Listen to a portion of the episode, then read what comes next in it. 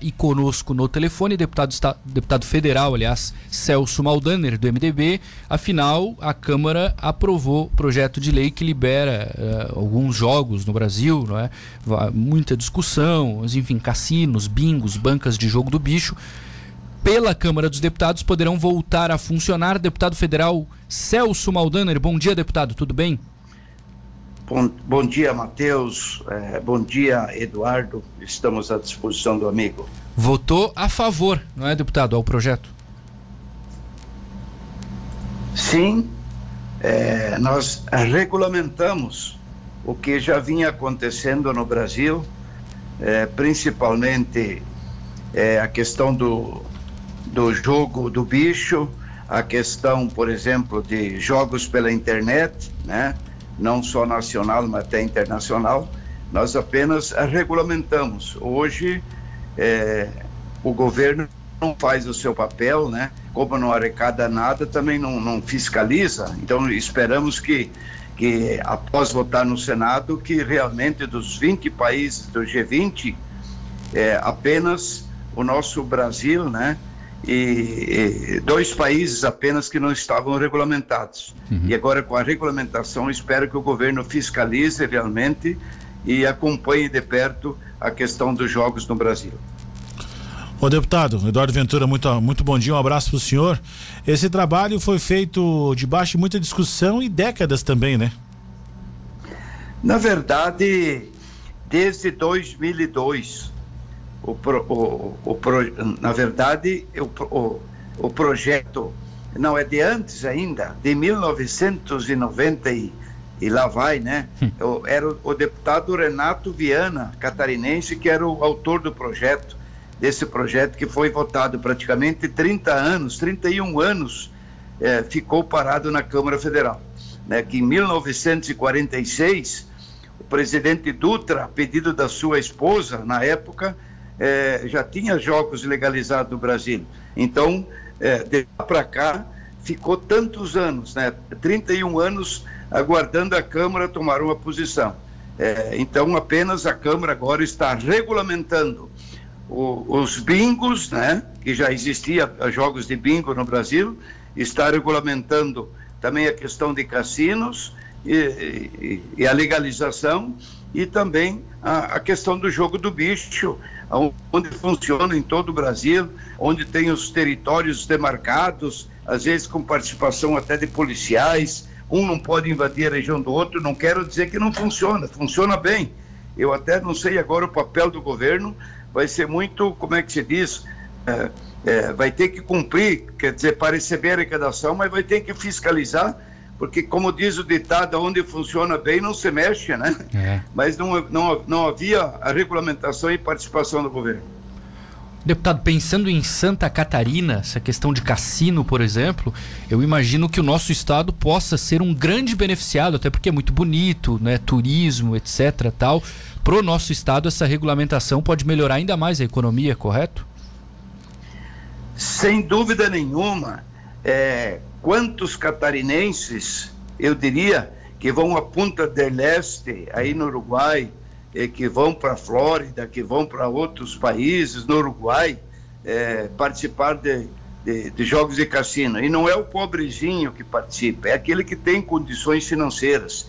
E também o projeto que foi votado, é, ele, ele evita ou proíbe a participação de viciados que podem levar problemas, às vezes jogar mais do que a sua possibilidade. Quer dizer, o jogo é, foi muito bem estudado com a participação é, de todas as lideranças. O que foi regulamentado por 246 votos passou contra 202. Eu tenho a esperança que o Senado agora também não demore para votação e que Santa Catarina é um estado que vai ser beneficiado com certeza com muitos turistas, né? é, que participam.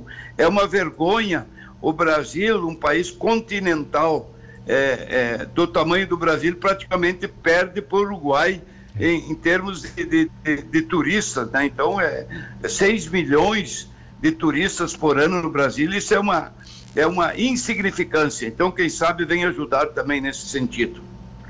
Muito bem.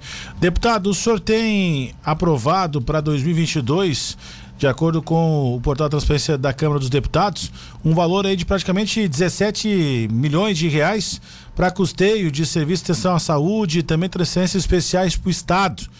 O que, que o senhor acha que o governo federal deve repassar pra, da União para Santa Catarina nesse ano? Olha, cada parlamentar agora é, praticamente chegou já a 30 milhões entre emendas individuais e emendas de bancadas. Eu, particularmente, é, para evitar burocracia, demora, é, coloquei todas as minhas emendas em transferência especial, que vai direto do Ministério da Economia, direto para os municípios, sem burocracia nenhuma.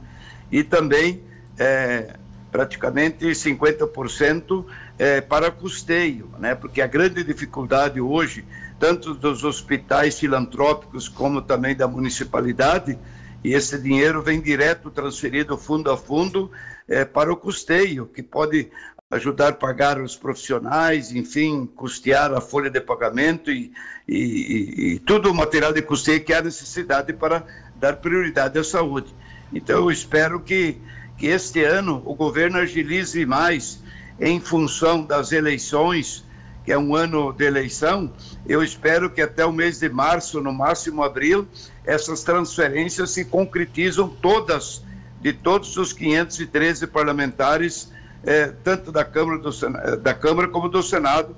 E eu acho que isso são bilhões de recursos que vão injetar principalmente nos municípios de todo o país. Perfeito. O deputado, ainda sobre os cassinos, eh, eu leio no texto que é um por estado para cada 15 milhões dois para as unidades com até 30 milhões de pessoas ou para aqueles com limite territorial superior a um milhão de quilômetros, enfim. Pelo meu entendimento, Santa Catarina vai poder ter um cassino. Como é que fica a questão de escolha agora desse processo? Por exemplo, se, se houver dois interessados, vários empresários querendo colocar isso em prática, é, tem algum detalhamento no projeto? Eu, eu sinceramente espero que o Senado melhore o projeto, né? Por... Porque não é justo Santa Catarina, por exemplo, ter direito a um cassino e o, o Acre, Roraima, Rondônia, sei outro, lá nos estados pequenininhos, lá que não tem que, que pou, pouquinha, pouca população, que talvez nem é inviável cassino, né?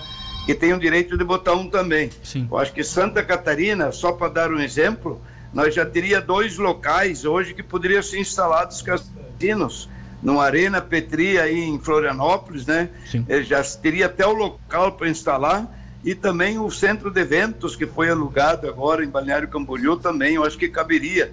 Então, só para citar dois exemplos, né?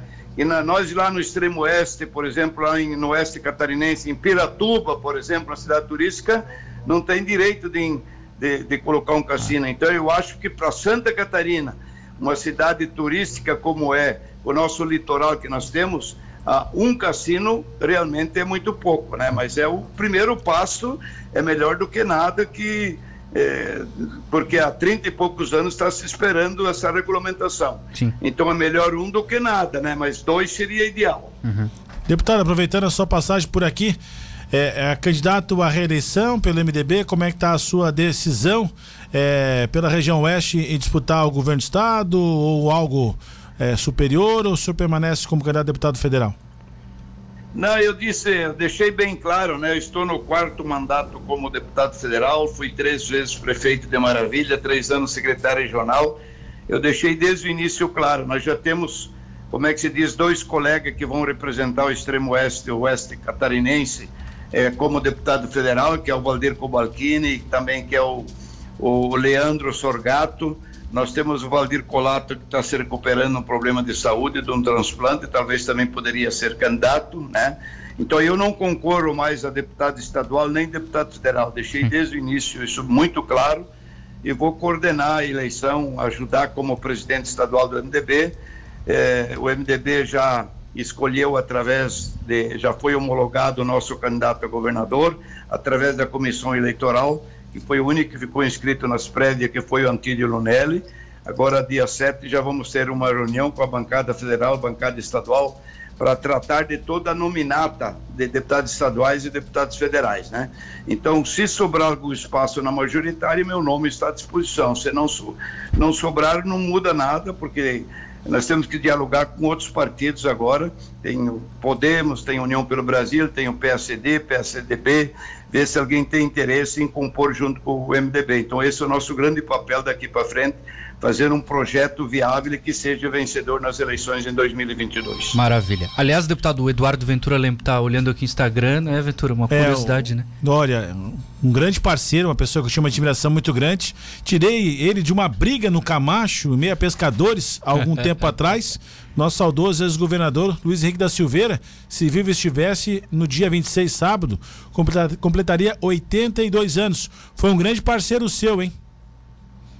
É, o Luiz Henrique, espiritualmente, a gente pede inspiração dele para nos inspirar, tanto o Luiz Henrique como do Mano Cacildo, que agora, dia 2 de abril, também faria 80 anos de idade. Hum. Os dois nos deixaram prematuramente e fazem muita falta, principalmente para nos aconselhar para acertar mais e errar menos, né?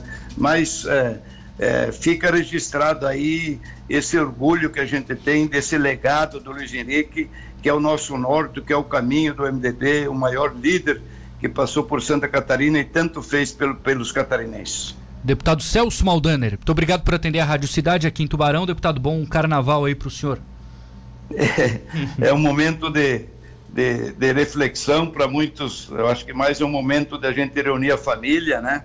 E tirar um tempo para os netos e é. conversar e dialogar com os filhos. Acho que é fundamental. Um grande abraço a todos.